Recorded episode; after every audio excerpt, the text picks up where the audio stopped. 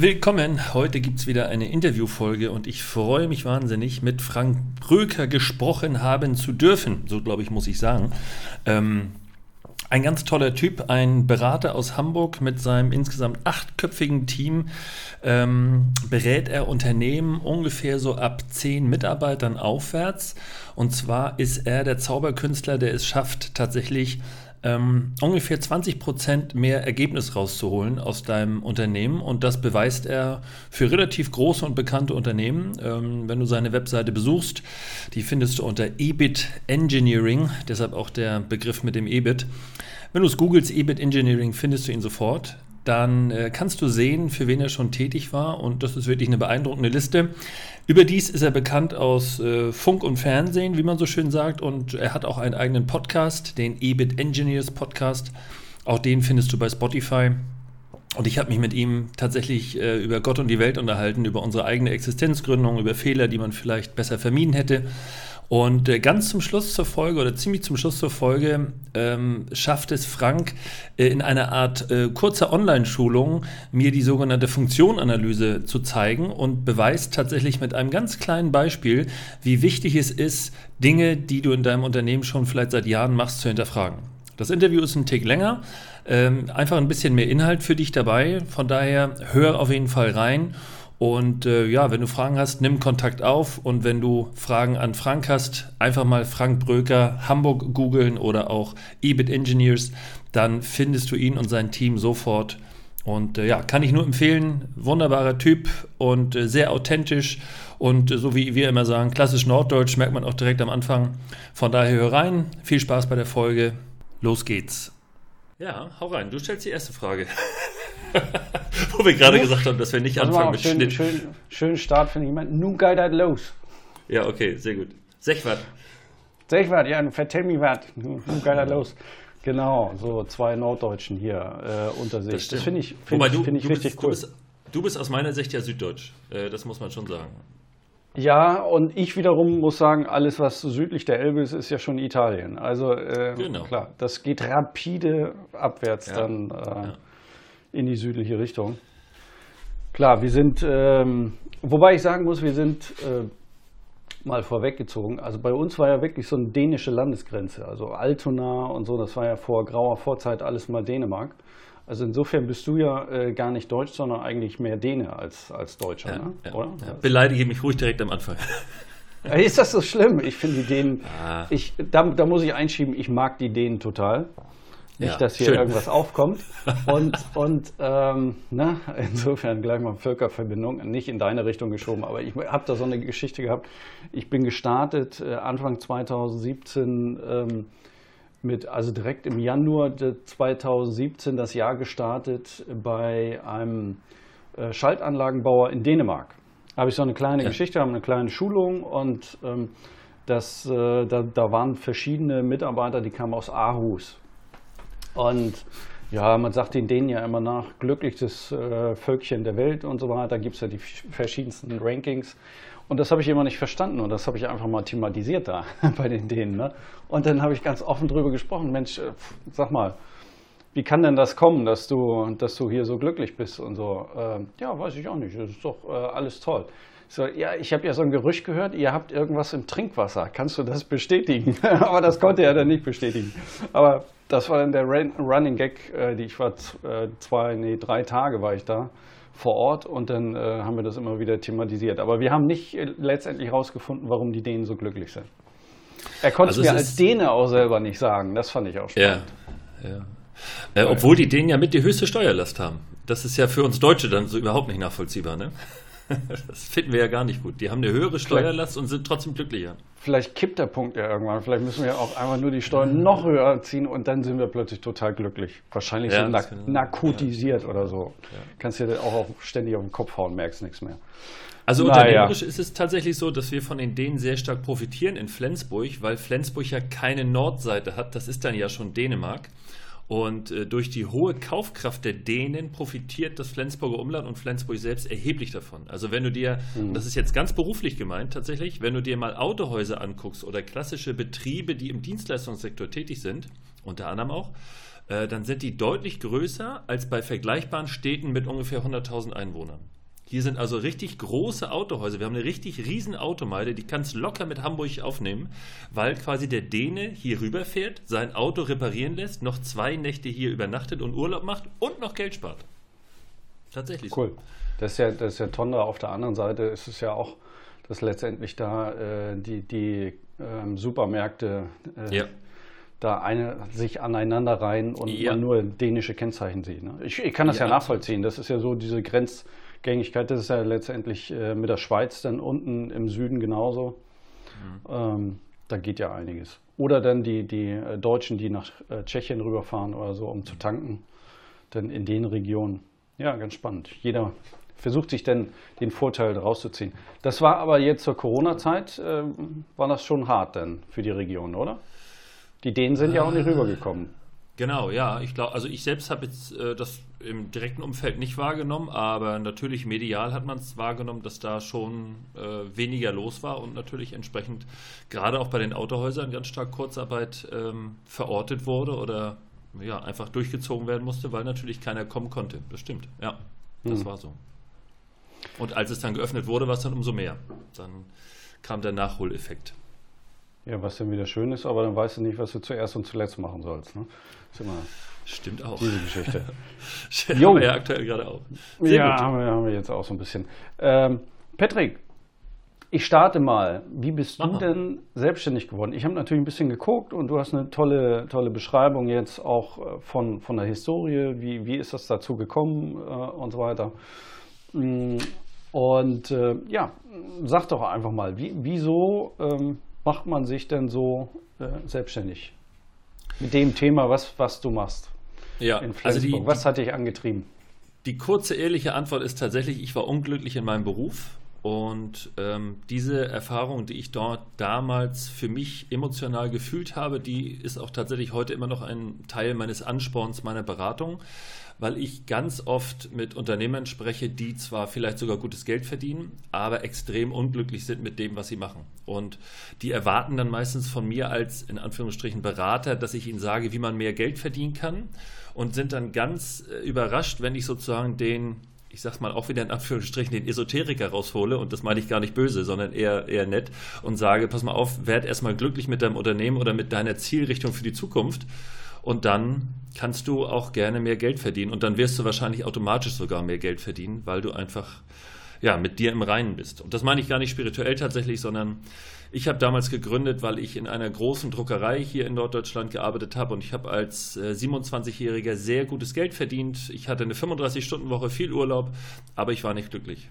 Und dann habe ich irgendwann zum Mai 2003 äh, tatsächlich gesagt, und jetzt gehe ich in die Vollselbstständigkeit hatte vorher schon ein bisschen was nebenbei gemacht, immer meinem Vater so ein bisschen über die Schultern geguckt und habe gesagt, das ist eigentlich genau mein Ding. Machen. Ja, ja, das finde ich richtig gut. Und äh, nächstes Jahr dann ein großes Jubiläum geplant? Große Feier? Bis, bisher haben wir alle äh, Jubiläen konsequent verpennt. Achso, okay. Immer wenn es anlag, haben wir gesagt, äh, irgendwie, ich glaube, dieses Jahr ist wieder, ja, mh, hm, ja gut. Nee, äh, tatsächlich nicht. Ähm, ich bin da, das Feiern überlasse ich tatsächlich ganz oft den anderen. Das war früher vielleicht anders, aber äh, da ich keinen Alkohol trinke, tatsächlich überhaupt nicht, aber auch mhm. früher nicht, äh, ist mit mir partymäßig nicht so viel los.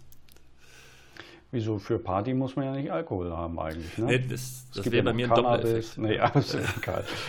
Du kommst aus Hamburg. Ja, ich weiß gar nicht, wovon du sprichst. Äh, der, der ja. Däne an sich ist, naja, ist ja völlig ja, drogenfrei. Hamburg, Hamburg ist ja, ja gut. Ich habe jetzt gerade gestern mit einem gesprochen, der läuft einen Marathon dann demnächst in Amsterdam. Habe ich dann auch gefragt, warum denn Amsterdam? Da ist doch ein Hintergrund. Komm, gib's zu. Nee, aber er, er, hatte die zweite Option, wenn er Trainingsrückstand hat, dann holt er sich noch was. Ja, ja. er biegt kurz ab. Genau, ja, ob es im Amateurbereich denn da äh, äh, ja. noch Dopingkontrollen gibt, weiß ich gar nicht. Ja. Sag mal, äh, würdest du dein Unternehmen heute nochmal EBIT Engineers nennen? Weiß ich ehrlich gesagt gar nicht. Äh, ich glaube ja.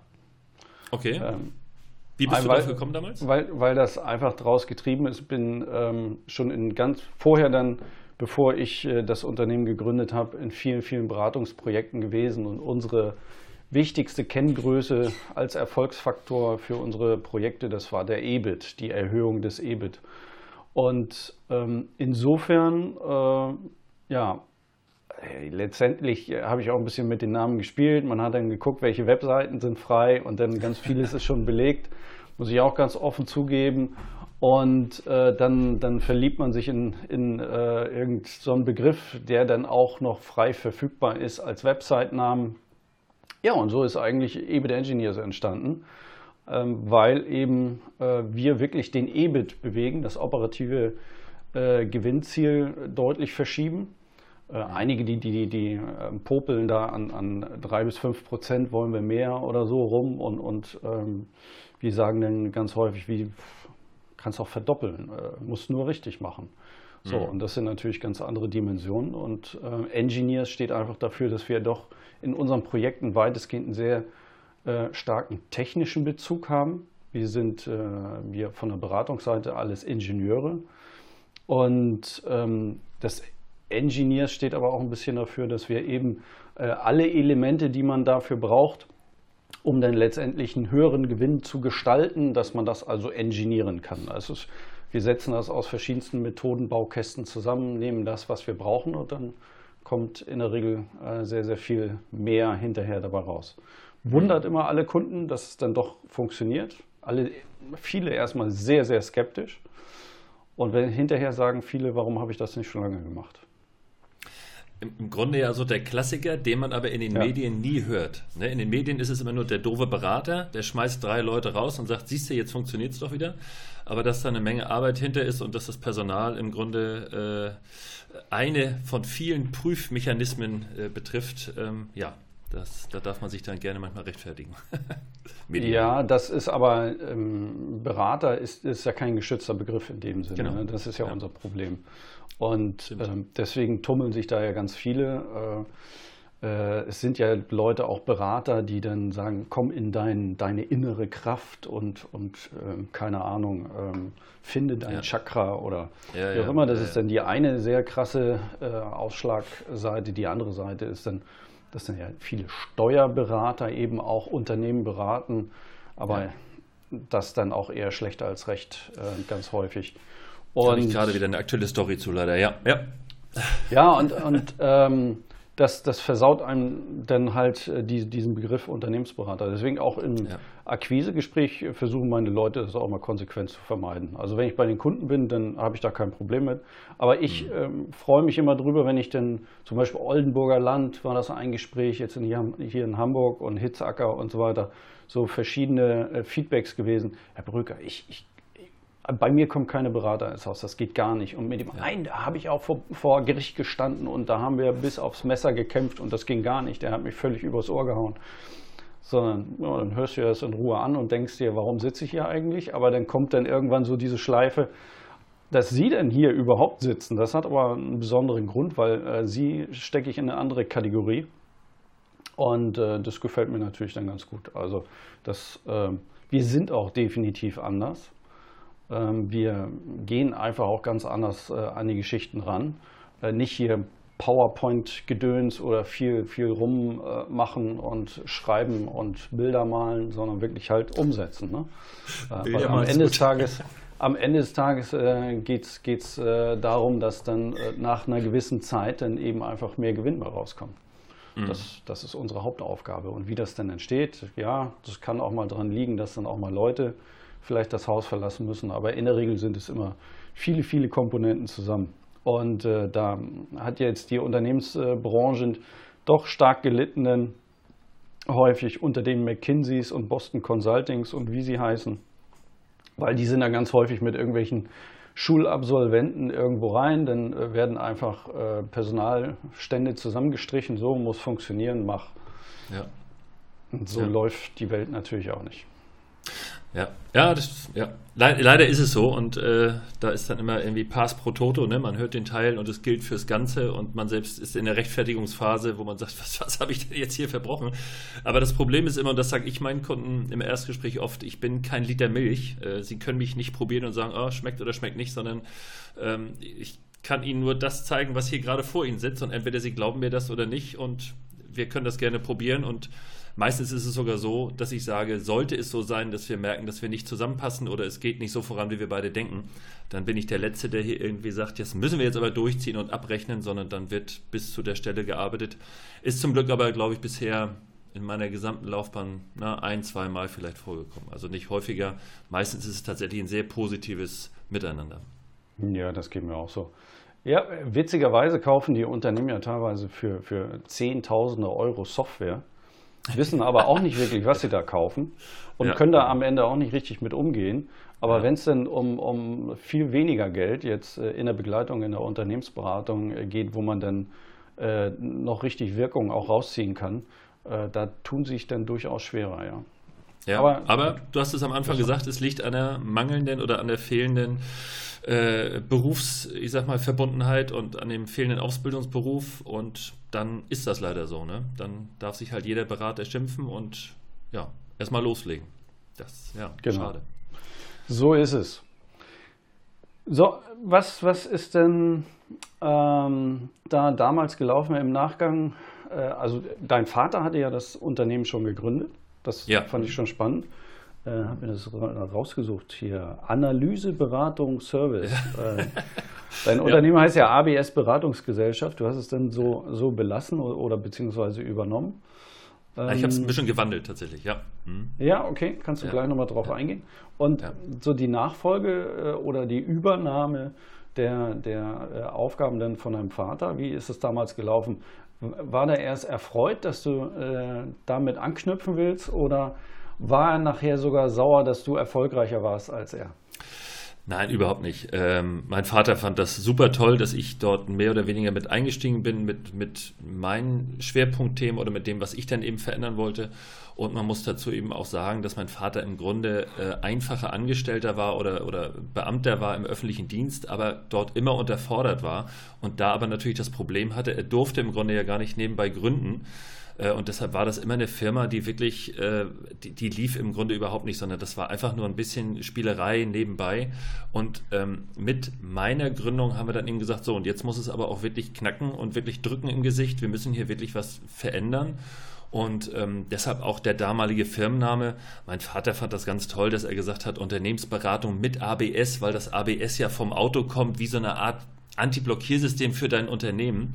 Ähm, und dass, die, dass so ein Gag sich natürlich schnell totläuft, das weiß jeder, der irgendwie im Marketing mal eine Stunde nicht eingeschlafen ist. Und deshalb habe ich das dann irgendwann übernommen, aber immer weiter eingekürzt. Das heißt, dieses Analyseberatungsservice ist ja aus heutiger Sicht äh, und aus heutiger Erkenntnis natürlich völlig nichtssagend. Das kann jeder sagen. Ne? Das ist, was, was heißt das? Äh, und deshalb äh, wurde irgendwann aus der Unternehmensberatung mit ABS als Einzelunternehmung die ABS Beratungsgesellschaft als GmbH. Ah, und das, wir kürzen das immer weiter weg. Im Grunde ist es jetzt nur noch, sind es nur noch drei Buchstaben und die kannst du gerne verwenden, wie du möchtest, aber sie sind aus der Historie beigeblieben. Ich würde tatsächlich, weil ich dir die Frage ja vorhin gestellt habe, ich würde wahrscheinlich mich heute komplett anders nennen und würde nicht drei Buchstaben nehmen. Ähm, und das erkennst du im Übrigen auch ein bisschen daran, wenn du, ähm, da kommen wir ja nachher noch ein bisschen drauf, wenn du über meinen Podcast sprichst, der ist eben der Unternehmerfreund, das finde ich sehr viel authentischer. Und ähm, die Webseite, die wir uns irgendwann im Jahr 2003 oder 2004 haben sichern lassen, das ist äh, die Berater äh, einfach um, um so ein bisschen aus diesem Standard-Berater-Sprech rauszukommen. Das war die Idee. Ja, das ähm, finde ich auch gut. Das, das, sagst du ja auch zum Abschluss deiner Podcast-Folgen immer, äh, die, die Internetseite. Und äh, das bleibt auch gut hängen. Da habe ich immer das Problem auch mit äh, EBIT Engineers. Die meisten wissen gar nicht, wie es geschrieben wird und so weiter. Ja. Musst du erstmal vortanzen. Auch noch mal was, genau, erstmal den Namen tanzen. Aber darauf zielte meine Frage vorhin ab, als ich fragte, Mensch, würdest du den Firmennamen nochmal wählen bei dir? Ähm, das wäre, das, das hätte mich an deiner Stelle dazu bewogen zu sagen, okay, das ist natürlich extrem hinweisend. Ne? Wir sind die, die am EBIT rumbasteln, auf Deutsch jetzt mal für mich übersetzt, ganz slangmäßig salopp. Äh, aber es ist unheimlich phonetisch schwer zu verstehen. Und ich denke immer, wenn ich, wenn ich Firmennamen überlege, immer, wie würde ich den am Telefon rüberbringen? Und wenn du mir sagst, ich bin EBIT Engineers, Frank Bröker, da wäre Bröker noch, das wäre noch drin. Ne? Wir haben ja beide das gleiche Problem mit den Ös im Nachnamen. Mhm. Aber EBIT Engineers, das, das würdest du mir nicht erklären können, glaube ich. Oder würde, wird halt dauern. Ne? Und da würde ich tatsächlich auch, da hätte ich überlegt, okay, gibt es vielleicht irgendwas, was leichter zur Webseite dann kommt? Irgendwie so was weiß ich, EBIT 1 oder so, keine Ahnung. Ja, nee, also wir, wir ähm, also erstmal gibt es auch eine äh, frankbröker.de mittlerweile. Äh, das gibt auch eine EBIT Engineering Seite, da habe ich ja ein Buch drüber äh, gesch geschrieben. Äh, ich habe eigentlich mittlerweile zu viele Seiten und, und äh, wir haben dann demnächst kommt äh, noch ein neues Buch raus. Das, der Titel ist dann viel mehr Gewinn. Ähm, gibt es dann auch schon ein bisschen Infos zu. Und äh, das, das letzte Ding, was ich noch nennen kann, wie, wie haben wir es einen Bessermacher Mittelstand. Aber einfach mal, um ja, ja. So, so in die Richtung zu kommen. Aber letztendlich ist es wurscht, äh, insofern, weil wir sowieso direkt im Kontakt stehen mit den Kunden und dann hast du auch mal eine Minute länger, um das zu erklären klar. und dann wird das auch äh, für alle klar. Und ich habe andere, die kriegen meine Visitenkarte in die Hand, jetzt wirklich so aus dem größeren Mittelstand, gucken rauf, habe ich schon ganz häufig gehabt, gucken rauf und sagen, das ist ja ein geiler Name. so, und das finde ich natürlich auch gut. Ja, ja klar. Ja. Also ja, von daher. Ja. Also das Kundenklientel ist natürlich dann vielleicht auch so, dass es natürlich wunderbar passt. Ne? Da hast du vielleicht auch gar nicht die telefonische Akquise-Notwendigkeit. Ja, ich bin sehr breit aufgestellt und ich muss schon sagen, der große Mittelstand, der kann natürlich gerade den Begriff EBIT viel, viel besser einordnen als jetzt kleinere Unternehmen. Ähm, bin aber manchmal auch immer noch baff äh, erstaunt, dass denn da jetzt auch ähm, Unternehmer mit 100, 200 Mitarbeitern teilweise immer noch nachfragen müssen, wofür steht denn EBIT? Weil die einfach so in ihrem äh, Tagesgeschäft da gar nicht mit umgehen. Also die haben halt Betriebsergebnis oder wie auch immer äh, ist ja auch okay, ist, ähm, ist, ja kein Problem. Aber gerade in größeren äh, mittelständischen Betrieben, die dann international ausgerichtet sind, äh, da ist eigentlich EBIT äh, stärker führend als wir müssen das Betriebsergebnis jetzt irgendwie verändern. Ja. ja.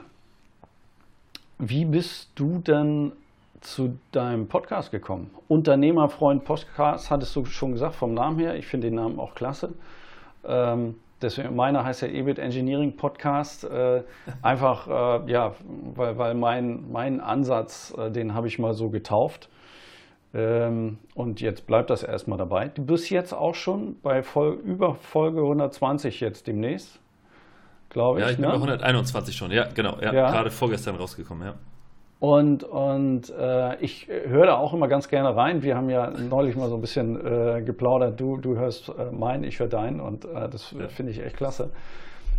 Äh, wie lange machst du das jetzt schon? Ich glaube 2017? 18? Wann, äh, 18, glaube ich. Äh, ja. Ich glaube 2018, wenn ich mich jetzt recht erinnere. Oder vielleicht sogar 2019, aber dann mit vielen Folgen am Anfang. Also müsste ich lügen. Aber damals hieß der Podcast noch der Unternehmerentwickler. Und ähm, das fand ich aber dann eben auch sehr holprig vom Namen. So, das und, stimmt, ist es auch. Äh, ja, und der Unternehmerentwickler, das, das fand ich nachher so ein bisschen anmaßend, äh, zu sagen, okay, es ist holprig und anmaßend. Und dann stellt man sich ja irgendwann mal so in der Reflexion die Frage, okay, was machst du denn eigentlich da? Und du sagtest gerade eben ja, du empfindest dich als zu breit aufgestellt. Das kann ich für mich leider sehr, sehr, sehr auch in Anspruch nehmen und äh, bestätigen. Leider, und das muss ich mhm. und werde ich auch ändern in der Zukunft. Meinst äh, du? Äh, also da, da, ja, da habe ich mittlerweile eine andere Meinung. Äh, ich habe oh, da auch immer, immer, wenn du so Bücher liest, Scaling Up oder sonst irgendwie, dann, man äh, versucht sich ja weiterzubilden. Dann heißt es immer, du musst dich unbedingt spitz positionieren und ansonsten bla bla bla. Mhm. Und da muss ich sagen, ähm, wenn, wenn das immer noch in ein Thema reinfällt, bei mir ist es einfach wirklich Unternehmensoptimierung und ich bin mit meiner sehr, sehr starken und tiefen Expertise jetzt gerade bei Produktionsbetrieben, bin ich da schon verhältnismäßig spitz aufgestellt für den deutschen Markt. Mhm. Wenn ich jetzt sagen würde, ich, das mache ich für alle und jeden und B2C und B2B und äh, Gott und die Welt kann zu mir kommen und ich, äh, alles wird gut, mache ich ja gar nicht. So von daher bin ich methodisch zwar sehr, sehr breit aufgestellt und ich habe halt, ähm, bin, bin von Haus aus äh, einfach ein Generalist geworden über die Zeit. Aber deswegen fühle ich mich nicht unbedingt zu breit aufgestellt, sondern äh, ich bin, bin wirklich breit aufgestellt. Ich habe schon Projekte gemacht in weit über 20 Branchen. Und dann äh, kann ich das durchaus auch so sagen. Und das hat überall funktioniert. Und das ist das mhm. Entscheidende, denke ich. Und ja. ähm, was es schwierig macht, in der Tat, ist dann äh, zu sagen, äh, das, das ist genau der Typ für dies und jenes Thema. Aber das will ich ehrlich gesagt auch gar nicht sein. Ähm, wie, wie jetzt, ähm, es gibt ja optisch diese Wahrnehmung, wie, wie so Komiker, die haben dann immer einen gleichen Polunder an oder äh, die, eine Mütze oder sonst irgendwie Mütze und Sonnenbrille. Und manchmal gibt es ja nur so unterschiedliche äh, Signale und dann, ach ja, das ist genau der. Ich habe jetzt auch äh, gerade mit jemandem gesprochen, der äh, Hans-Werner Sinn äh, vom, vom IFO-Institut. Da äh, hatte der, mein Gesprächspartner schon gewitzelt, der schon mit Kinnbart ist der zur Welt gekommen. Das ist sein äh, Signature-Move, würde man sagen, oder? Ja, der, der kommt irgendwo in der Menschenmenge, siehst du dieses Gesicht und du weißt genau, wer es ist. Ne? Ja. Das ist äh, aber ich muss einmal ausholen. Äh, und zwar kommen wir, was, was, die, was diese Ansicht angeht, breite oder spitze Aufstellung, kommen wir aus wahrscheinlich unterschiedlichen Galaxien. Das, was du sagst, ist vollkommen richtig und ist erst der Weg, auf dem ich bin. Dass man, dass man im Dialog breit aufgestellt sein muss und ein breites Know-how haben muss. Davon bin ich überzeugt und daran habe ich ja auch Spaß. Also Fortbildung äh, wirklich machen, um auch zu sagen, in den Bereich gucke ich nochmal rein. Mein Problem ist, ich bin derart vielseitig interessiert und aufgestellt, dass ich und das wäre auch gleich meine nächste Frage an dich, äh, welche Fehler du bei deiner Gründung gemacht hast. Meine Gründung war insofern fehlerhaft, dass ich viel, viel zu breit war und jetzt wirklich mal gesprochen, was ich alles angeboten habe. Ähm, ich habe Webseiten programmiert, ich habe Visitenkarten gedruckt, ich habe Visitenkarten designt, ich habe Flyer bereitet, ich habe die normale Beratung gemacht, ich habe Existenzgründung gemacht, ich habe Sanierung gemacht. Äh, nebenbei haben wir noch einen Crepe- und Waffelladen, wir haben noch einen Klamottenladen, den ich betreibe und ähm, ja, und dann bin ich ja auch noch öffentlich bestellter und vereidigter Sachverständiger. Also du verstehst, es ist wirklich, wirklich, wirklich zu breit und wenn du das, mich ärgern willst, breit, ja, dann, genau. dann kaufst du mir einen Fernseher, denn der wird bei mir so, der steht halt irgendwie, irgendwie Cognac in der Ecke, ne? um bei Heinz Erhard zu bleiben. Like, wer ihn mhm. noch kennt. Also das ist, ähm, das ist einfach viel, viel zu breit. Und da hatte ich tatsächlich irgendwann so einen Augenöffner über ähm, Stefan Mehrath, habe damals sein Buch gelesen vom erfolgreichen Unternehmer und es fiel mir wirklich wie Schuppen von den, von den Augen. Äh, und mittlerweile ist das mein größtes Credo, weil ich eben selbst auch Unternehmer berate, bei denen ich sofort merke, das ist immer noch zu breit in der Kundenwirkung, beziehungsweise in der Kundenbewerbung. Äh, und du bekommst deine Kunden nicht, weil die gar nicht wissen, was du eigentlich machst. Und ich versuche das auch tatsächlich separat zu, zu trennen. Aber das, da, und das können halt andere teilweise dann besser. Ne? Also Webseiten können andere besser, Visitenkarten können andere besser. Und dieses Mitnahmeding von früher, das war ein Fehler meiner Gründung, die würde ich heute definitiv nicht mehr machen. Nee, also da, da bin ich natürlich bei dir. Also das hatte ich jetzt auch nicht erwartet. Das, das ist natürlich spannend. Crepe und Waffelladen, das, ja, äh, ja. Habt, habt ihr den noch? Ja, das haben wir noch, tatsächlich, ja. Ah, klasse. Dann muss ich ja mal, Direkt an der äh, muss ich ja mal vorbeikommen, ja. Genau. Ja, genau. Weil, Wie äh, heißt es so schön? Äh, komm nackt und bring Geld mit, denn nebenan ist der Klamottenladen. ja, sehr gut, sehr gut. Oder mit einem leeren Koffer oder so. Ne? Äh, also meine, meine, äh, dann, dann, da müssen wir eine Challenge machen. Also meine Mutter, behaupte ich, macht äh, die weltbesten Krebs. Das wird sie jetzt ja. gerne hören, aber da stehe ich auch zu und das sagen ganz, ganz ja. viele auch. Und ja. Die fing dann vor Jahren mal an und dann wirklich auch äh, aus, aus einer großen Dreherei extra eine, eine große Platte äh, sich drehen lassen, um einen Crepe machen zu können. Das ist schon, ach, ich weiß gar nicht, in den 80er Jahren ging das los. Und dann schon zu Kindergeburtstagen war das immer das, der Hit überhaupt. Ne? Also ja. jeder wollte einen Crepe haben. Wir haben uns so überfressen. Sieht man aber nicht, das kann ich sagen. Ja, gut, ich habe nur Crepe gekriegt. Nee, Aber ohne Nutella, die musstest du weglassen. Okay, ja, ja ganz, ganz trocken, hat gestaubt. Nee, alles Mögliche drauf. Äh, und ähm, ja, Crepe Suzette probiert und so, also auch mit Soßen dann versucht dann was zu machen. Nee, aber so ja. der, der Teig, äh, ja, nicht so, so Industrie-like, wie man es vom, vom Hamburger Dom kennt oder so. Ich finde die Dinger, pff, ah, wenn, ich, wenn ich die mittlerweile essen muss, dann wird mir anders. Ich hoffe, bei euch ist es anders. Muss, muss ich noch vorbeikommen Definitiv. und dann. Ja. Ja, geh einfach mal auf die Webseite Habe ich, hab ich so einen Vergleich halt, ne? Äh, Mutters Crepe und ja. euer Crepe. Geh einfach mal auf die Webseite crepe-waffeln.com und dann guckst du mal, denn bei Crepe würde ich dir den Sieg sofort gönnen, weil Crepe natürlich eher so ein, so ein äh, Brot- und Buttergeschäft ist, um es mal in der Analogie zu sagen. Okay. Äh, aber wo wir nichts drauf kommen lassen und die Challenge gebe ich dann da zurück. Ich glaube, bei uns gibt es wirklich, wirklich sehr, sehr leckere Waffeln, weil wir sie nach einer Rezeptur, nach einer angepassten Rezeptur der MS Europa machen. Meine Eltern waren mal vor 100 Jahren auf der MS Europa mhm. und haben dort tatsächlich Waffeln gegessen, die ihnen sehr gut geschmeckt haben und haben dann das Rezept von dem da äh, äh, tätigen Konditor bekommen. Und als wir dann diesen Kreppladen eröffnet haben, zog wirklich mein, meine Mutter noch ein, ein Zettel raus und sagte, hier, das ist doch ein Rezept, das könnt ihr doch machen. Und da bin ich natürlich vom Glück beseelt, dass meine Lebensgefährtin extrem gut backen und kochen kann. Und die hat das Rezept ein bisschen angepasst. Äh, und von daher würde ich sagen, du bekommst bei uns die weltbesten Waffeln. Also wenn du kommst, äh, kriegst du von mir eine Waffel mit Kirschen und Sahne. Und von mir aus danach auch noch ein Crepe. Lecker, lecker, lecker. Ja. Okay, ich bringe die ganze Familie mit. sag mal, sag mal, ja, das ist eine gute Idee, gute Idee. Aber sag mal bitte zurück zum Thema. Wie sieht bei dir ja. denn ein klassischer Beratertag aus? Wie, wie verbringst du deine Beratertage? Äh, schlafen, Füße hoch. Nee, also, das ist so Klischee, ne? Im, im, im Schlaf Geld verdienen. Ja. Also, ähm, Klassisch. Mittlerweile, ähm, was ist schon klassisch jetzt in, in Zeichen von äh, Post-Corona und so? Da ist natürlich äh, ganz, ganz viel passiert, hat sich viel verändert, auch sehr zum Positiven, muss ich sagen. Ich bin deutlich weniger unterwegs als äh, noch in der Vergangenheit. Ich auch. Aber, aber so klassisch ist wirklich, jetzt sage ich mal ganz aktuell, äh, früher war es noch ein bisschen anders, aber ist es wirklich, dass wir erstmal Einstiegsgespräche haben, ähm, äh, dann per Webmeeting also dieses, dieses persönliche äh, vor Ort ersetzt das nicht komplett. Und ich muss auch immer zu meinen Kunden fahren oder will es auch persönlich, muss ich vielleicht gar nicht mal, ähm, weil ich natürlich äh, Produktionsbetriebe betreue und das für mich immer besonders wichtig ist, einfach so diesen, diesen 360-Grad-Blick äh, zu haben, so in der Fertigung, um alles wahrnehmen zu können. Das kannst du über so eine Kiste, hast du nur so einen Ausschnitt, das funktioniert nicht. Nee.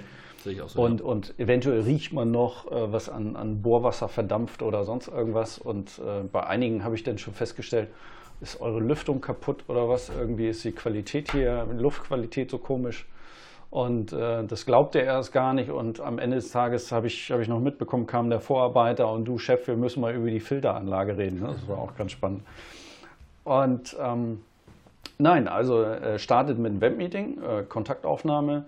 Äh, sprechen wir erstmal über die grundlegenden Sachen. Ähm, wenn wir dann schon äh, wirklich im Projekt sind, äh, dann ist es auch immer mit einer entsprechenden Vorbereitung verbunden, dass wir also Daten austauschen. Ich brauche definitiv die Finanzdaten. Das, das finde ich auch bei, in deiner Beschreibung schön. Zahlen sind Pflicht, schreibst du. Das ist bei mir natürlich genauso. Also wenn ich die Zahlen nicht drauf habe von dem Unternehmen, dann äh, finde ich, dann brauche ich da nicht groß mit dem quatschen. Ähm, äh, das, da bereite ich mich sehr, sehr intensiv darauf äh, vor, um zu gucken, äh, wo sind die Ausreißer, wo sind die Entwicklungssprünge, welcher Materialkostenanteil, Personalkostenanteil und, und die ganzen Punkte.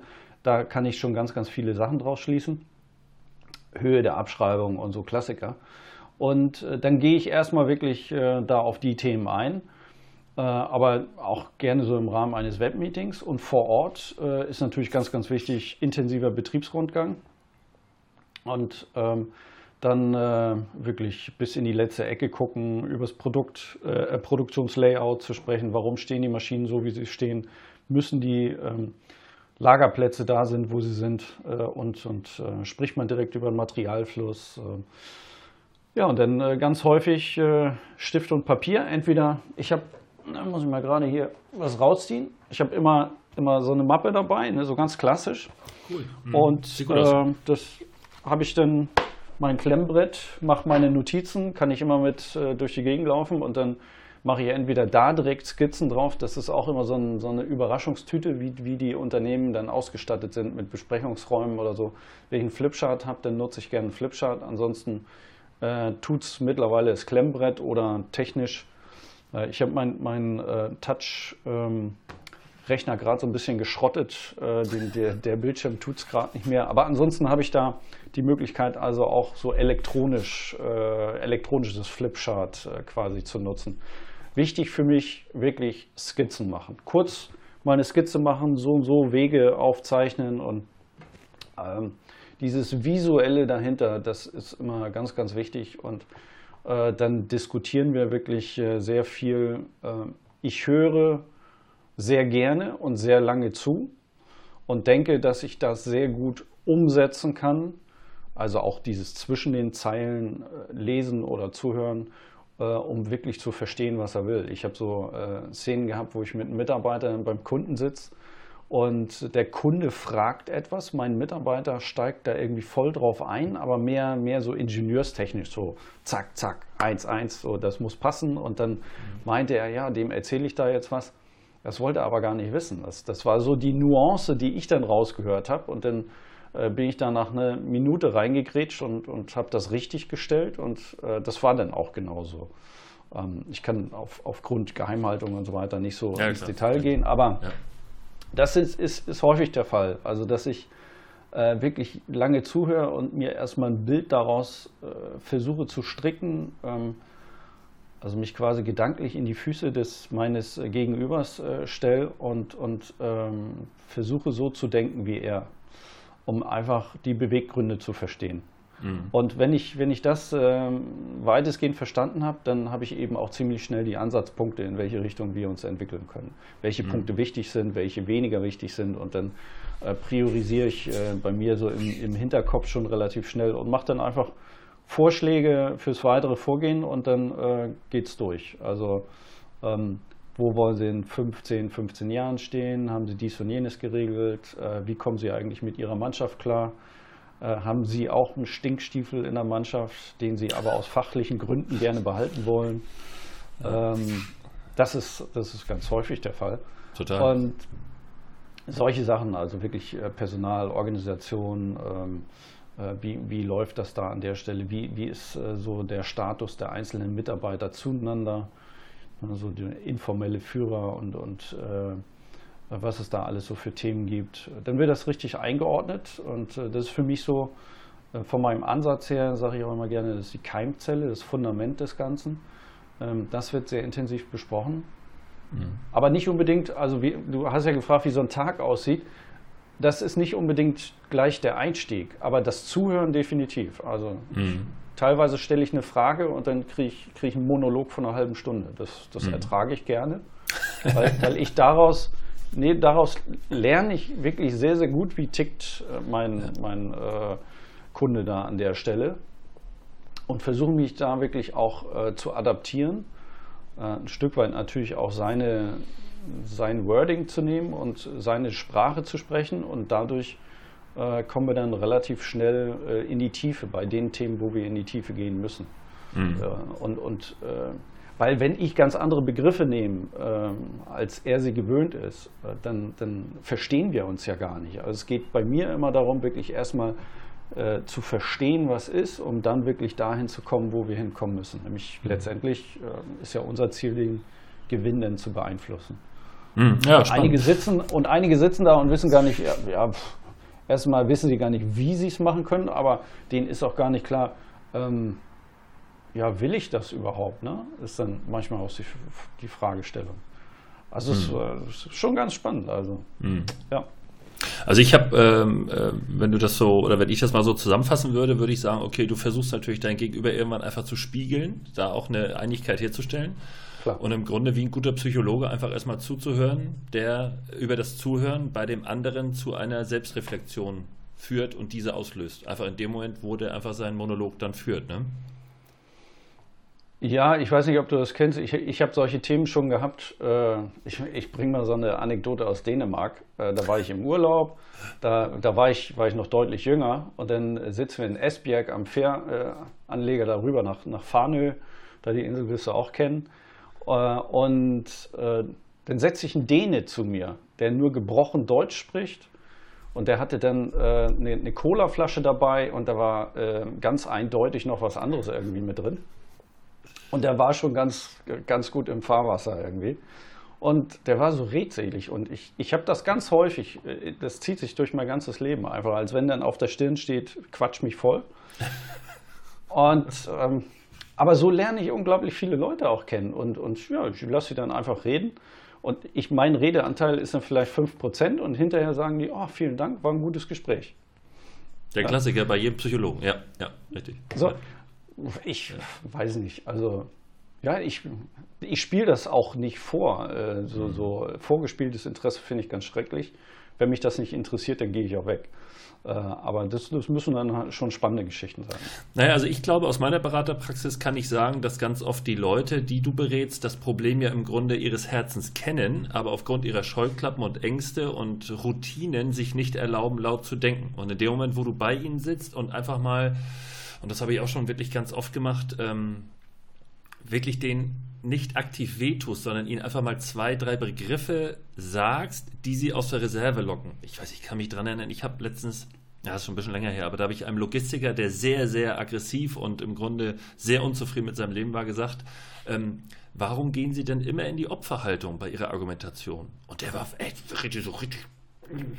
Und irgendwann wurde das schon zu so einem Running Gag nach, einer, nach einem halben Jahr Beratung, dass er sagte, ach scheiße, äh, Stöbel, Sie würden sagen, ich bin wieder in der Opferhaltung, ne? Ja, weiß ich, ne, haben Sie auch recht.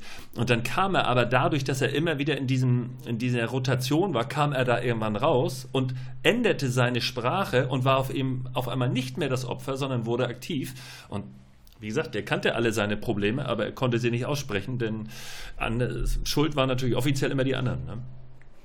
Das ist ganz häufig spannend. Ich war jetzt gerade die Tage, war ich auch äh, bei so einem Familienunternehmen und, und ähm, die dann Akquisegespräch ist noch kein Kunde, aber ich, ich denke, dass wir zusammenkommen, weil das ein wirklich auch tolles Gespräch war. Und da ist dann von deren Seite auch gespiegelt worden. Ja, Brücker, eigentlich, eigentlich wissen wir ja alles, was wir machen müssen. Äh, aber warum wir es nicht umgesetzt bekommen, äh, das haben wir noch nicht rausgefunden. Ja. So, und das sind häufig wirklich solche Punkte, wo wir dann oder ich persönlich da auch sitze und vielleicht in dem Moment die richtigen Fragen einfach stelle, um zu pieksen. Ich kenne das auch, was du sagst äh, mit, mit der Opferhaltung. Äh, ich habe das mit einer Unternehmerin gehabt, äh, südlich von Kassel,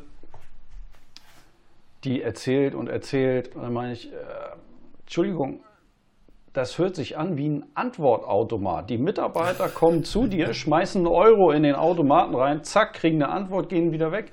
Das ist doch keine Führung. Ja. Ja? Sehr schön. Mhm. So, und, und dann habe hab ich nochmal erklärt, äh, was ich damit meine. Und ja, dann hat das auch Klick gemacht. Und äh, mittlerweile ist sie auch ganz anders davor. Hat noch andere Gründe, die dass, dass in dem Unternehmen noch deutlich mehr passiert, dass sich da was verändert hat. Aber, Aber du hast schon wieder das Stückchen hingeworfen ja. im Erstgespräch. Ja. Ja und der Klassiker. Das, ist, äh, das, das sind, sind so Sachen, auch einfach äh, Zeitmanagement auch mit den Unternehmern durchzugehen, die dann immer sagen, nein, nein, nein da habe ich keine Zeit für. Äh, ja, dann muss man sich die Zeit da, dafür nehmen. Ne? Das ist wieder ja. so Eisenhower Matrix oder ja, was man da auch bezeichnen will. Wichtig und dringlich trennen. Ähm, es geht mir häufig auch noch äh, viel zu krass durcheinander. Man muss sich auch selber disziplinieren. Aber wirklich die, die wichtigen Dinge als erstes zu tun. Das ist für einen Unternehmer unglaublich äh, wichtig. Ich habe ähm, jetzt auch so neulich wieder gehört, äh, Unternehmer sein muss nicht anstrengend sein. Also man muss jetzt nicht zwingend rund um die Uhr arbeiten. Ne? Es kommt eben wirklich darauf an, dass du die richtigen Dinge tust die richtigen Leute hast, die, dass du vernünftig delegieren kannst, dass dann die richtigen Dinge von den richtigen Leuten gemacht werden. Und so wird dann so eine Spirale in Gang gesetzt. Ja, und ja. Ähm, ich habe glücklicherweise relativ früh, ähm, ja, man, man geht ja als Selbstständiger doch ein Stück weit ins Risiko erster Mitarbeiter. Ist so Klassiker, ne? Das habe ich relativ früh gemacht, ähm, gleich ähm, 2016, Ende 16 gegründet und 2017 den ersten Mitarbeiter und äh, dann 18 und so weiter. Und dann ging das nach vorne, 19. 19 habe ich mit noch äh, Freelancern überbrückt und 20 kamen dann gleich zwei Mitarbeiter dazu und dann mittlerweile sind wir zu acht. So, und äh, das, das sind dann so Themen, ja, aber erstmal über die Hürde gehen. Ne? Ich meine, äh, brauche ich dir nicht sagen, aber personalkostenseitig äh, gibst du dir die Kugel. Dann denkst du, oha, jetzt hier noch ein einstellen, dann, oh, äh, habe ich eine Unternehmerfreund-Podcast-Folge für dich bei mir. Und zwar, die Nummer weiß ich nicht, aber da geht es um die Ängste des Unternehmers. Denn äh, ich sage ja, oder mein Credo ist immer, mit wachsendem Unternehmen ähm, werden die Probleme nicht geringer, sondern die wechseln nur ihren Charakter. Und wenn du Einzelunternehmer stimmt, bist, ja. dann hast du Angst vor der ersten Einstellung des Personals. Und wenn du zehn Mitarbeiter hast, dann hast du andere Ängste, die mit dem von davor nicht mehr vergleichbar sind. Äh, ich glaube, die Angst eines Existenzgründers ist es, nicht genug Aufträge zu haben. Und die Angst desjenigen, der zwei Mitarbeiter hat, ist, was mache ich, wenn mich die beiden Mitarbeiter verlassen? Also du denkst dann einfach anders und äh, so wechseln die Probleme ihre Charakter äh, oder ihren Charakter. Und deshalb ist es für mich immer wichtig, in den Beratungen zu erforschen, wo, das war das, was ich eingangs sagte, fühlt sich denn der Unternehmer wohl? Es gibt einfach Leute, die sind mit Personal völlig überfordert. Und je mehr Mitarbeiter die einstellen, desto schlechter wird der Betrieb. Also gibt es nur eine Richtung gesund schrumpfen oder etwas anders machen. Ne? Ganz genau, das, ja. Das, ähm, und äh, das kann ich äh, ja also nur bestätigen. Ähm, als wir noch unser gemeinsames Buchhaltungsbüro hatten, das hatte ich vorhin bei der Aufzählung der Unternehmen noch vergessen, äh, da hatten wir auch acht Mitarbeiter und äh, da fühlte ich mich tatsächlich nicht mehr wohl, weil ich aus meinem operativen Geschäft immer mehr rausgegangen bin und nur noch äh, der Personalhannes war und ähm, hat mich total genervt. Ich war nicht mehr authentisch. Und dann kam ich wieder spannenderweise in diesen Bereich rein, dass ich morgens nicht mehr glücklich war. Und das, was ich mir geschworen habe, ist natürlich, als ich 2003 aus der Angestellten-Situation raus bin, dass ich nie mehr mit Bauchschmerzen zur Arbeit gehen möchte. Und als dieses Gefühl wiederkam, wusste ich, ah, muss was machen.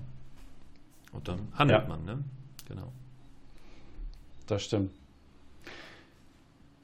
Komfortzone ist für mich ein wichtiges Thema noch, was ich äh, definitiv mit dir besprechen wollte. Du hast so schön ja. in deiner Besch Beschreibung drinstehen. Du bist glücklich, dass du ähm, doch häufig mal die Komfortzone verlassen hast, hast aber nicht weiter ausgeholt, was das für Themen waren. Was, was waren so die Top 3 Momente, wo du äh, für dich sagst, boah, also da bin ich definitiv aus meiner Komfortzone gekommen.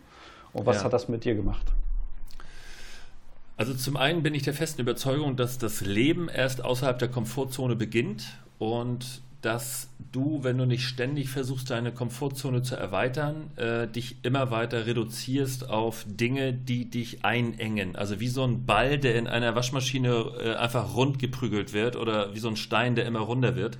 Und deshalb musst du halt versuchen, ständig in deinem Leben anzuecken. Und ich glaube, das ist auch tatsächlich so eine Art Lebensphilosophie, dass man Dinge, die man meint zu können, abhakt äh, ich glaube, im Buddhismus, äh, ich, ich hole jetzt zu weit aus, das wird falsch sein, aber in irgendeiner Religion ist es so, dass man sagt, dass eben der, der Meister von heute der Lehrling von morgen ist. Und ähm, deshalb glaube ich, musst du aus deinem Komfortkreis raus, um einfach zu leben. Und deshalb habe ich für mich entschieden, dass ich, selbst wenn ich natürlich wie jeder andere auch teilweise Ängste empfinde, zu sagen, oh, willst du das jetzt echt machen? Traust du dir das zu? Ähm, das dann aber tatsächlich ähm, aktiv angehe und mich darauf freue. Und mittlerweile sage ich, in dem Moment, wo ich merke, dass ich so leicht schweißnasse Hände habe, entwickle ich mich gerade. Also ich empfinde schweißnasse Hände dann, also dann merke ich so, jetzt verlässt du deinen Komfortkreis. Die ich, empfinde ich nicht mehr als negativ, sondern empfinde sie als Ansporn, zu sagen, so, Jetzt, jetzt kannst du dich beweisen. Jetzt ist deine Minute gekommen. Du kannst nicht versagen, du kannst es nur gut oder schlecht machen, aber jetzt gib Gummi. Und die drei Top-Szenen, äh, da muss ich jetzt drüber nachdenken. Vielleicht kann ich dir zwei nennen. Aber ich weiß, das erste Mal, wo ich wirklich aus dem Komfortkreis musste, das war, als ich bei der äh, Bundeswehr, ich habe nur Wehrdienst geleistet, äh, dort habe ich im Marinechor gesungen und war dort äh, aufgrund meiner damaligen Stimme äh, auch Solist. Und wir waren relativ guter, auch bekannter Chor. Es gab damals die Blauen Jungs und den Marinechor der Marineversorgungsschule, das waren wir. Und wir haben da tatsächlich Tourneen gefahren und dann in Westerland in der Musikmuschel zu stehen und alleine singen zu müssen vor irgendwie 6.000 oder 7.000 Leuten, das war, weiß ich, das war damals sehr weit außerhalb meines Komfortkreises. Äh, aber war natürlich ein tolles, adrenalingeflutetes Gefühl danach. Ne? Und äh, das zweite Mal, glaube ich dir. Ja, total. Und das zweite Mal war tatsächlich aus einer spontanen Situation auch wieder Gesang. Ähm, da durfte ich dann auf einmal auf der Bühne stehen auf dem Kreuzfahrtschiff. das war sehr äh, ja, spannend. Äh, und ja, hab, hab's auch irgendwie alles hinbekommen und habe auch entsprechendes Lob geerntet. Und ähm, aber das sind so zwei Szenen jetzt natürlich aus dem Privatbereich, die mich da aber sehr getriggert haben. Okay, sehr schön. Ähm, ich habe mal eine Schnellfragerunde für dich, wenn du erlaubst. Äh, das heißt, mhm. nicht lange drüber nachdenken. Es kommen fünf Fragen. Äh, die du alle leicht beantworten kannst. Da bin ich sehr, sehr äh, sicher. Aber es geht natürlich auch um die Spontanität, sprich nicht lange überlegen. Bist du bereit? Leg los. die erste Frage ist total simpel für jemanden, der in Hamburg wohnt. Äh, HSV oder St. Pauli? Mehr HSV. Also Warum? ich bin kein, kein Ultra, äh, das ist einfach historisch bedingt. ähm, ich, ich äh, war immer häufiger bei Spielen vom HSV. Ich, mein Freundeskreis war immer stärker geprägt von, von HSV-Fans. Aber ich habe auch jede Menge äh, St. Pauli-Fans immer um mich herum gehabt. Und äh, ich sympathisiere mit beiden Vereinen. Ähm, aber ähm, aus welchen Gründen auch immer, kann ich dir gar nicht genau sagen. Vielleicht, äh, weil ich das Stadion einfach schöner finde oder so. Also schon immer eher, eher HSV. Okay. Wahrscheinlich, weil die auch einfach mit der Historie und, und äh, Landes äh, hier, äh, hier deutscher Meister und, und dann auch äh, Europapokal und so weiter. ja, also eigentlich über die Historie getragen. Eigentlich äh, heutzutage Quatsch. Mittlerweile belächle ich das nur. Der HSV ist der Serien-Nichtaufsteiger mittlerweile. ja, ja. Lassen wir es so stehen. Äh, eher Sylt oder eher Amrum? Definitiv Sylt. Amrum schlafe ich ein. okay. Ähm, geht dir die Digitalisierung in deinem Umfeld schnell genug oder eher zu langsam? In meinem Umfeld, äh, für mich darf es schneller gehen, insofern zu langsam. Wenn ich das aber sehe, äh, um, um, jetzt wirklich auch Mitarbeiter und so, ich, ich habe auch äh, Ü60 Mitarbeiter, die tun sich natürlich extrem schwer. Und, und wenn du die dann alle mitbekommen willst, äh, ich selbst bin, bin ähm, auch zu Hause gern mal mit Sohnemann noch am, am Game und so. Also ich, ich versuche mich da auch immer fit zu halten, auch bei den neuesten Sachen. Ich mache jede Spielerei mit. Ich bin da noch so ein, so ein äh, Technikfreak. Sehr gut. Technikfreak, probiere gerne Sachen aus. Äh, definitiv. Ich habe auch allen Schnickschnack bei mir im Auto und komme mit den Knöpfen klar. Meine Frau steigt dann schon aus. Aber Ach, das, oh, das, also das ich, noch Knöpfe, okay. Ja, dann bist du ja doch eher ein Analog-Punk quasi. Nee, nee, also mit also Konnte ich nicht liegen schon, lassen, schon zwei, zwei, drei Knöpfe, der Rest ist äh, nur noch Touchbildschirme und so weiter. Sehr das, gut, so in, will ich das hören. In, in ähm, gibt es ein Buch in deinem Leben, äh, welches dein Leben verändert hat? Und wenn ja, nenn uns das.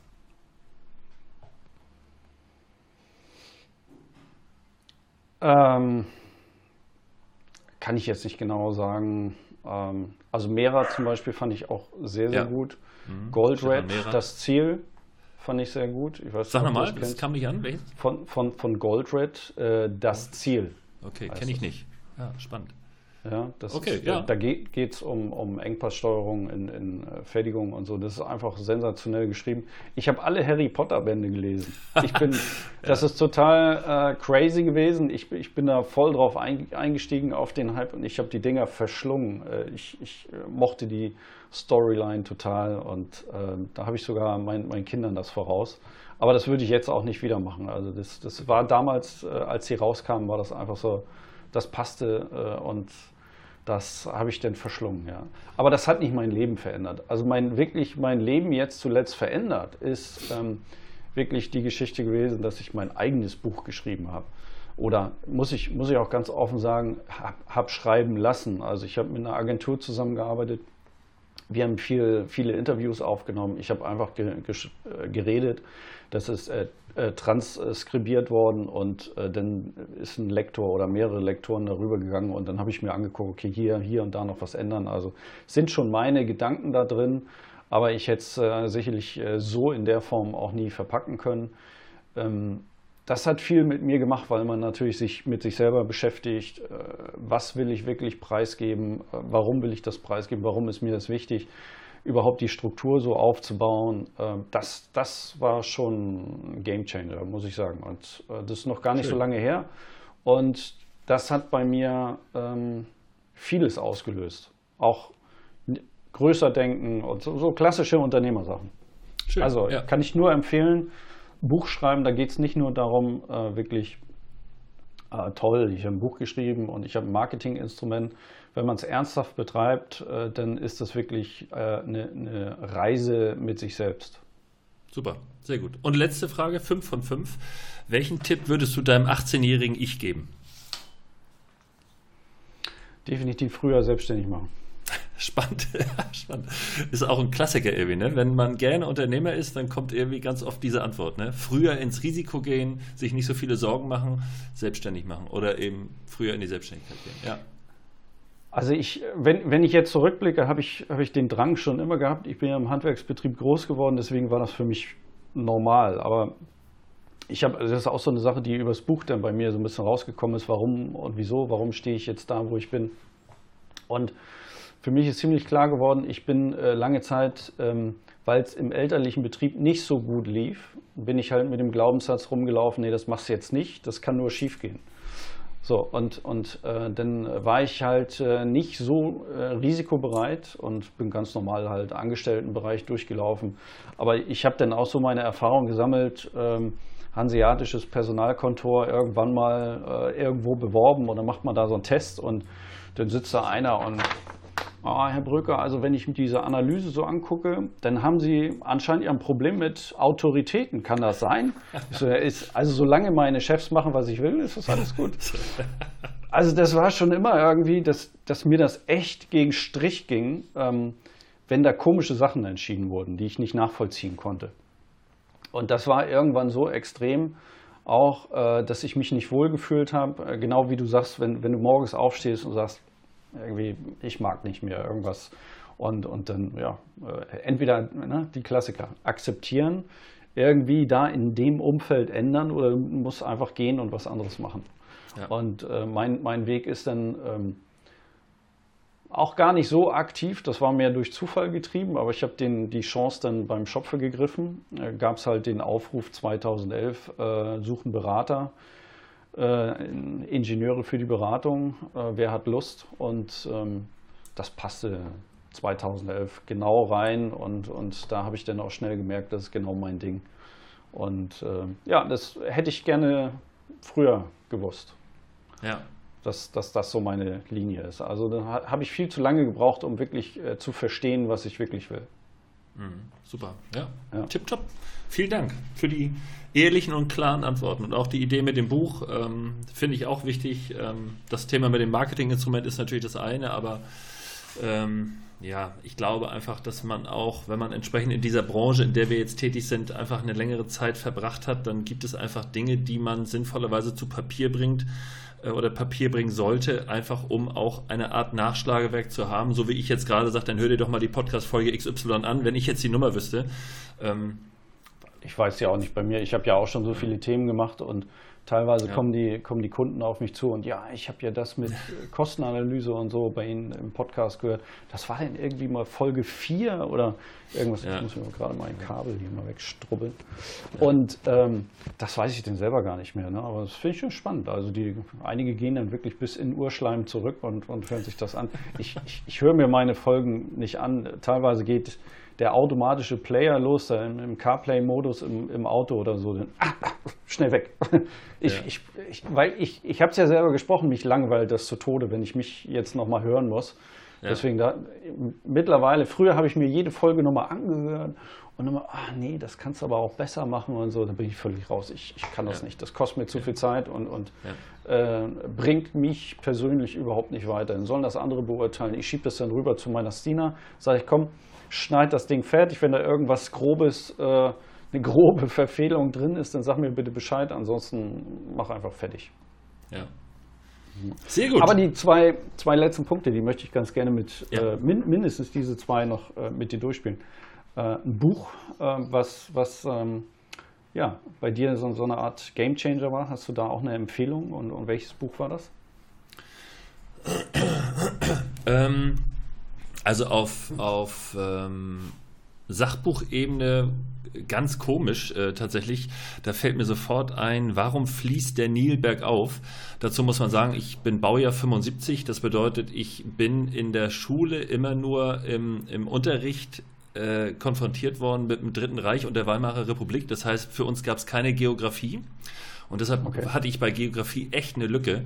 Und dieses Buch, Warum fließt der Nil bergauf? Äh, das ist so eine, so eine klassische Kartografiefrage und damit leitet, äh, ich weiß gar nicht den Autor mehr, ähm, sein Buch ein. Und das ist ein sehr, sehr dickes Buch, wie aber, oder in dem erklärt wird, wie einfach Geografie verständlich auch ähm, transportiert werden könnte. Und das habe ich sehr, sehr genossen, das Buch, ähm, weil dadurch einfach ganz gewisse ähm, ja, auch politische Systeme und natürlich geografische Entstehungsgeschichten mit warum ist die Welt heute, wie sie ist, dann sehr schnell klar werden. Also eben nicht langweilig irgendwelche Fakten lernen, wie ist die Hauptstadt von irgendwas, sondern tatsächlich sagen, die liegt an der Stelle, weil an der Stelle dieser Fluss vorbei äh, läuft und weil das eben die beste Region war, dort eine Stadt zu gründen und der Name entstand aus dem so und so. Fand ich super interessant.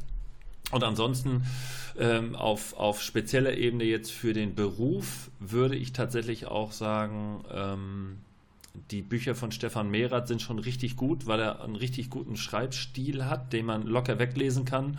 Und da waren schon einige Augenöffner dabei, ähm, bei denen ich sagen muss, okay, da habe ich früher vielleicht anders drüber gedacht. Und als dann eben diese Szene kam mit dem Engpass kontrollierten Arbeiten, mit der Engpass konzentrierten oder kontrollierten Strategie, das war schon wirklich so ein, so ein Augenöffner zu sagen, ey, Junge, du berätst in dem Bereich und machst es selbst aber völlig anders. Ähm, wo hast du da einen Nagel im Kopf? Also wirklich schlimm. Muss man fairerweise so zugeben, aber mhm. man ist ja selbst auch nicht fehlerfrei. Genau. Okay, also Mehrrad. Und was empfiehlst du deinem 18-jährigen ich?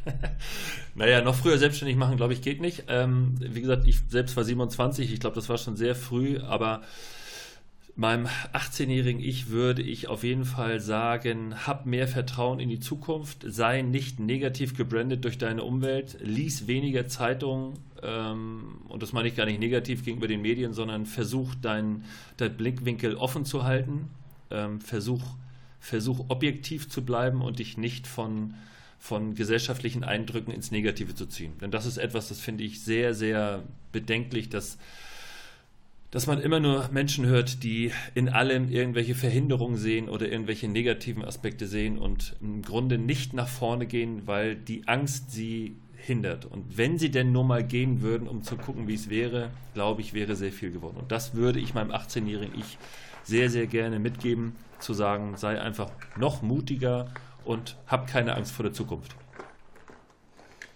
Okay, cool. Sehr gut. Ich, noch, ich möch, möchte dir noch mit, mit besten Grüßen nach Flensburg vielleicht noch was mit auf den Weg geben. Du kennst bestimmt keine Funktionenanalyse, oder? Oder hast du dich damit schon mal beschäftigt? Mmh, sag eine ganz kleine Schulungseinheit hier einschieben. Ja, hau rein. Habe ich so gedacht. Ja, mach mal. Und zwar, ähm, das kann ich, kann ich nämlich jedem äh, wirklich nur empfehlen und da werde ich jetzt äh, in der nächsten Zeit auch nochmal gewisse Schwerpunkte drauflegen. Funktionanalyse ist ein Kommunikationshilfsmittel in der Produktentwicklung und in, in vielen anderen Bereichen setze ich es ein. Ähm, und zwar äh, gehen wir einfach mal durch. Ich habe hier so, so einen Filzstift und hier ist so ein Clip dran, ne? hier vorne. So, Klassiker kennt man, Kappe, Clip. Ähm, was, was ist denn die Aufgabe von, was ist die Funktion dieses Clips? Wie würdest du das beschreiben? Damit der Stift nicht runterfällt, also damit man irgendwo einhaken kann. Okay, also meinst du so hier in die Tasche oder irgendwas? Ja, genau. Ja. ja. ja. Okay, jetzt sag das mal mit äh, Substantiv und Prädikat oder ich sage immer gerne mit Hauptwort und Tu-Wort. Äh, zwei Wörter hast du zur Verfügung. Oh, Mehr zwei Wörter. Äh, zwei Wörter. Mehr hast du nicht. Äh, Clip halten. Ja, ist schon mal ein guter Anfang. Hast äh, da dann äh, entsprechend Hauptwort und ein aktives äh, Verb dabei. Das ist nämlich genau die Grundregel dabei, die man einhalten muss. Es gibt noch ein paar andere Grundregeln, das wird jetzt zu weit gehen, aber jetzt machen wir mal weiter. Siehst du noch weitere Funktionen? Clip halten oder, oder Stift befestigen oder wie man es nennen will, haben wir ja schon mal. Siehst du noch irgendwas anderes? Du meinst jetzt die Funktion des Clips? Funktion des äh, Clips äh, und genau, bleiben wir mal beim Clip. Ausschließlich da. Hm. Nö, beim Clip sehe ich keine weitere Funktion. Okay.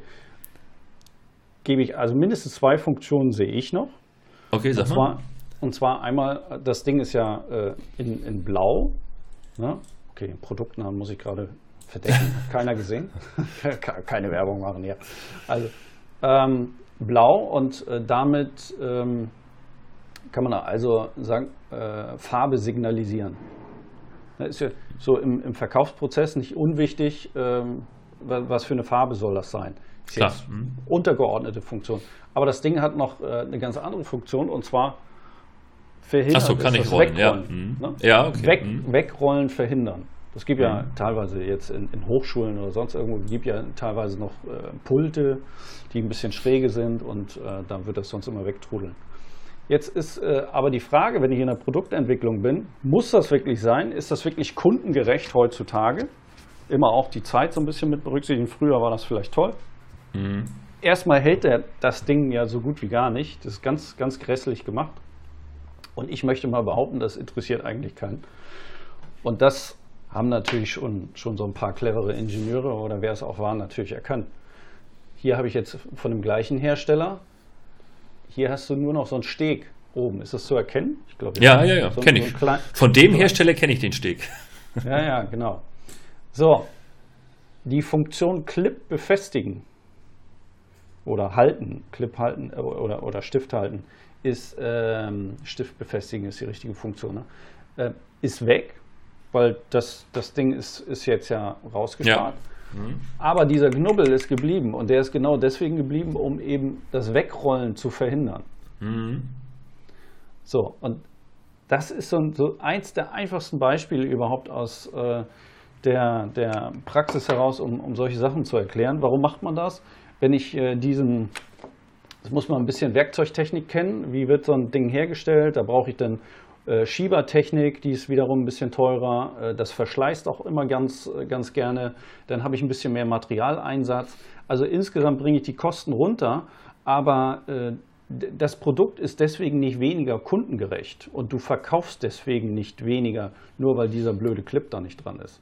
Mhm. So, das sind so Elemente, ähm, die man da in, in allen möglichen Bereichen nutzen kann. Und für mich ist es wirklich diese, diese Methodik, die total einfach ist, ich sage auch immer, oder mein Geschäftspartner sagt immer gerne äh, Kindergarten-Scherenschnitttechnik, ähm, das, das ist wirklich eigentlich so ein unteres Niveau, ähm, mhm. aber mit diesen Regeln, die dahinter stehen bei der Funktionanalyse, die ich als Trainer äh, auch gerne vermittle in dem Bereich, zum Beispiel auch äh, jetzt, jetzt äh, großen Mittelstand, in Hamburg, ähm, die, die so äh, Stapler bauen. Da bin ich jetzt demnächst auch wieder zur Schulung. Aber das, das ist genau diese Denkweise, die äh, die Veränderung in die Produkte reinbringt und warum die dann äh, doch noch wieder günstiger werden können, die Produktmarge ähm, erhöht werden kann und wir dann teilweise zu exorbitant höheren Ergebnissen kommen können. Und das ist ja nur so, so, ein kleiner Bereich. Wenn du jetzt eine ganze Maschine auseinander nimmst, dann sind da natürlich viele andere mehr. Äh. Und äh, ein weiterer Step kann dann sein, wenn du wirklich dann noch versuchst, die wirklichen Herstellkosten den einzelnen Funktionen zuzuordnen. Also welcher Kostenbestandteil geht jetzt in die Funktion Stift äh, halten? Wie viel Geld von diesen Herstellkosten geht in Wegrollen verhindern? Mhm. Und in dieser Diskussion mit einem Team, fünf bis sieben Leuten oder so, äh, zu diesen zu dieser Kostenaufteilung, da, da flackert das im Hirn so stark hin und her. Und das ist eine super Vorbereitung äh, für eine kreative Runde und schlägt, möchte ich behaupten, schlägt alles um Längen, was Design Thinking oder sonst irgendwie als, als äh, Sau durchs Dorf getrieben wird. Ähm, äh, sensationell. Also das, das ist äh, wirklich äh, der Game Changer irgendwann gewesen. Es ist übrigens eine Methodik, die aber schon über 70 Jahre alt ist. Das kennt nur kaum einer. Es also gibt ganz kenn, wenige in Deutschland. Also ich kannte tatsächlich den Begriff nicht, den deutschen Begriff tatsächlich hier nicht, fand die, das Beispiel sehr gut, ähm, muss ich mir merken. Ähm, ich tatsächlich kenne es nur unter der Osborne-Checkliste und zwar die Rückfrage nach Funktionen für, für Produkte allerdings relativ breit gefasst. Ich glaube, die modernere Variante ist sogar die sogenannte Scamper-Methode, dass man sagt, okay, warum ist das so groß? Kann ich es kleiner, größer, dicker, anders machen? Kann ich es und so weiter? Also da werden sozusagen, das ist aber ein festgelegter Fragenkatalog. Ich glaube, Osborne-Checkliste irgendwie hat 20, 25 Fragen anhand derer du dann immer durchgehst. Ähm, ja, also da wird nicht mit Hauptwort und Funktion beantwortet, sondern immer nur, kann ich es ändern durch? Genau, und letztendlich ist auch äh, immer die Fragestellung in der Aufteilung der, der Kosten. Wenn ich jetzt zum Beispiel, ich, ich, ich habe jetzt Herstellkosten für den Clip.